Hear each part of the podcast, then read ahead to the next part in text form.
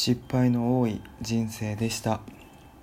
この番組「人の振り見て我が振り直せ」略して我が振りラジオは失敗の多い人生を送ってきたザワッチンが誰かに聞いてもらいたい失敗談や忘れ去りたい過去の話を集め皆さんの心をちょっぴり明るく豊かにしていきたいというコンセプトでお送りしております。失敗を供養していきそこから学んでいこうという番組です。めちゃくちゃこれ久しぶりに読んだんだけど長いですね。ちょっとここ改善していきたいと思います。ということで本日は今月の、えー、失敗談振り返りとお便りをいただいたのでそれを読んでいきたいと思います。えー、なんかあのラジオトークのなんか新機能で出たのでぜひ何でもいいので送っていただけたら100%採用します。ということで、えー、読んでいきたいと思います。ライチさん。あなたを癒したり癒したりムカつかせてんてんてんというハッシュタグが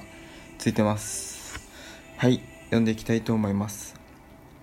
いつもがっつり聞き応えのあるラジオトークありがとうございます。ついついリピートしちゃいます。質問ですが失敗した時落ち込んだ時におすすめな音楽や名言等々あれば教えてほしいです。また今日の朝ごはんは何でしたか？回答よろしくお願いいたします。ということです。ありがとうございます。初めてです。はい。ということで、まあ、失敗した時落ち込んだ時におすすめな音楽はね大原桜子さんの「瞳」なんですよね。もうこれは一択かな自分の中で、まあ、音楽を聴いて落ち込んだのをまあ挽回というかなんつうのそういう時に元気づけたいというかっていうのはまあ自分の中にはないんですけどまあなんか朝聞いて頑張れ頑張ろうっていう何て言うんだろうなそのテーマソング的なノリは大原さんの大原さん大原桜子さんの瞳でこれはあの高校サッカーの応援ソングで広瀬すずさんと大原桜子さんがあのマネージャーなんつうのあの公式マネージャーみたいなのを務めてた時にやってた歌なのでぜひ聴いてみてください。これはもうね地獄の高校野球時代。もう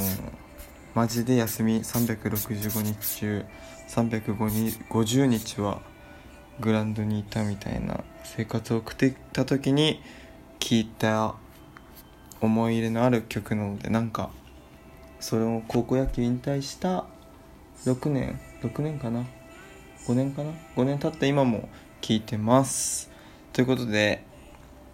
まあ歌はこちらです。で名言とかなんですけどなんかねなんだろうね。死ぬこと以外かすり傷っていう言葉が自分は好きででまあなんでかっていうと本当に一回死にそうになったことがあったんですよね。本当にまあ本当にかな。あの中学2年生の時に野球やってて右足がなんか痛ってなったんですよ。なんかこう捻挫とかじゃない痛みがあってそれで病院に行ったらなんか右足に影があるってなってででっかい大学病院を紹介しますっていうことになったんですよ。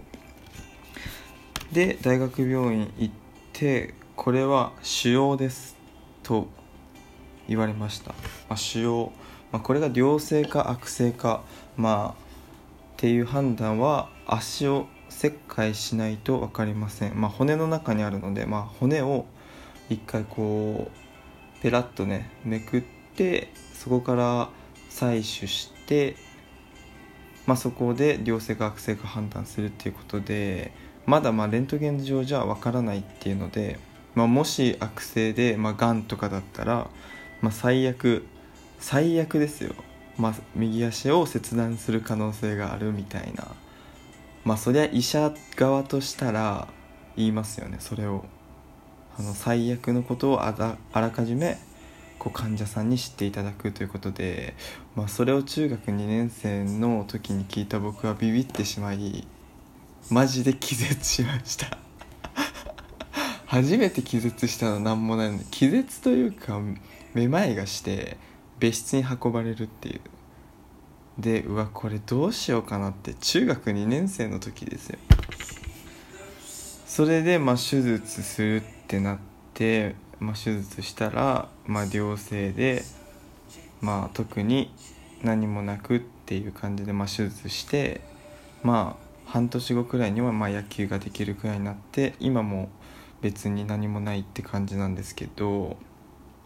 なんかその経験が自分の人生の人生の中でものすごくでかくて本当になんだろうな。死にそうというかもう歩けてることが割と当たり前じゃなくなった瞬間が一瞬来たのでその手術をして、まあ、3ヶ月間は松葉杖でとかなんかそういうなんかわけわからん経験をしているので多少の失敗とかはそんなには落ち込まないんですよね。でなんかその経験があって寛容になりすぎて結構なんか時間とかもルーズになっちゃったんで友達が集合時間に遅れてくるとか全然いいんですよ。もう1時間とか全然いいんですけどなんか自分も遅れちゃうことがあってなんか自分の感覚としてはまあ遅れていいから、まあ、もちろん謝りますよ。自分の感覚としては遅れてもいいかなっていいし怒なんだろうな。遅れても怒らないっていうのがなんなんつうのかな。そういうのがあるのでちょっとねそこはしっかりしていきたいなと思ってます。なんだこの着地。わけわからんところに着地しましたがまあ死ぬこと以外かすり傷という言葉ですね。はい。今日の朝ごはんは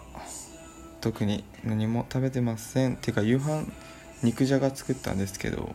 それまで何も食べませんでした。ということであと5分間今週の失敗談を話していきたいと思います。今月か。今月はもうとんでもない失敗を犯しました。それは食中毒になりました。あの今肉じゃがを作ったって言ったんですけど一人暮らしを6月から始めてで、まあ、料理をするようになったんですよね。でまず最初は焼き魚から始まり、まあ、カレーってなってだんだん段をね踏んでったんですよ段階を。でチキン南蛮が食べたいってなってチキン南蛮を作ったんですよ。それが生焼けだったっぽくまあその時は食べてた時はまあ美味しく食べれて翌日のもう12時まあとかめちゃくちゃお腹痛くなっちゃって。なんか体だるって思って。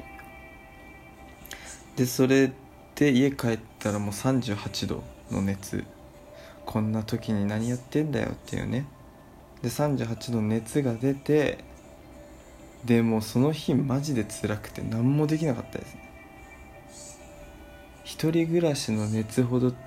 辛いものはないんじゃないかという。で、まあ、会社の人にも言っていや言いづらいですよね。もしかしたら前日に作ったチキン南蛮が生焼けでしたって。まあ言ってでまあ病院行って成長剤もらってでまあこんな時期なんであのー、まあそのなんつうの？23日平熱が続いたら出勤みたいになって結局その週をね休んだんですよ。月曜日に発症して火水木金と休んで会社にね本当に多大なるチキン南蛮自炊して食中食中毒になるクソみたいな新人現るっていうんでやってしまいましたね。まあそういう失敗とか起きたら俺も言っちゃった方が楽なんじゃないかなって思って。もうネタにしてます。ネタにしていいのか分かんないんですけど。先月あたりそのなんつうの歓迎会みたいのしてくれてで歓迎会してくれたその会の中でなんかこう質問をねこう新しく新入社員を知ろうみたいな感じで質問をしてくるくれるなんか会があってマジ地獄やんって思ってたんですけどそれでまあ趣味は何ですか？とかなんだろう好きなスポーツは何？とかバーってめちゃくちゃあって。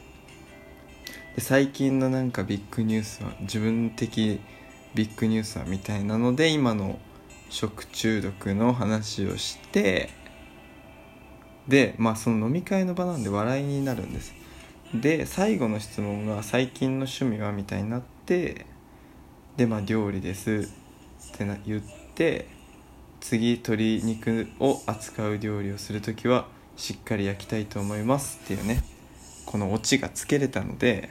まあ、この失敗談にもまあ感謝したいと思います。皆さん絶対に鶏肉を焼く時は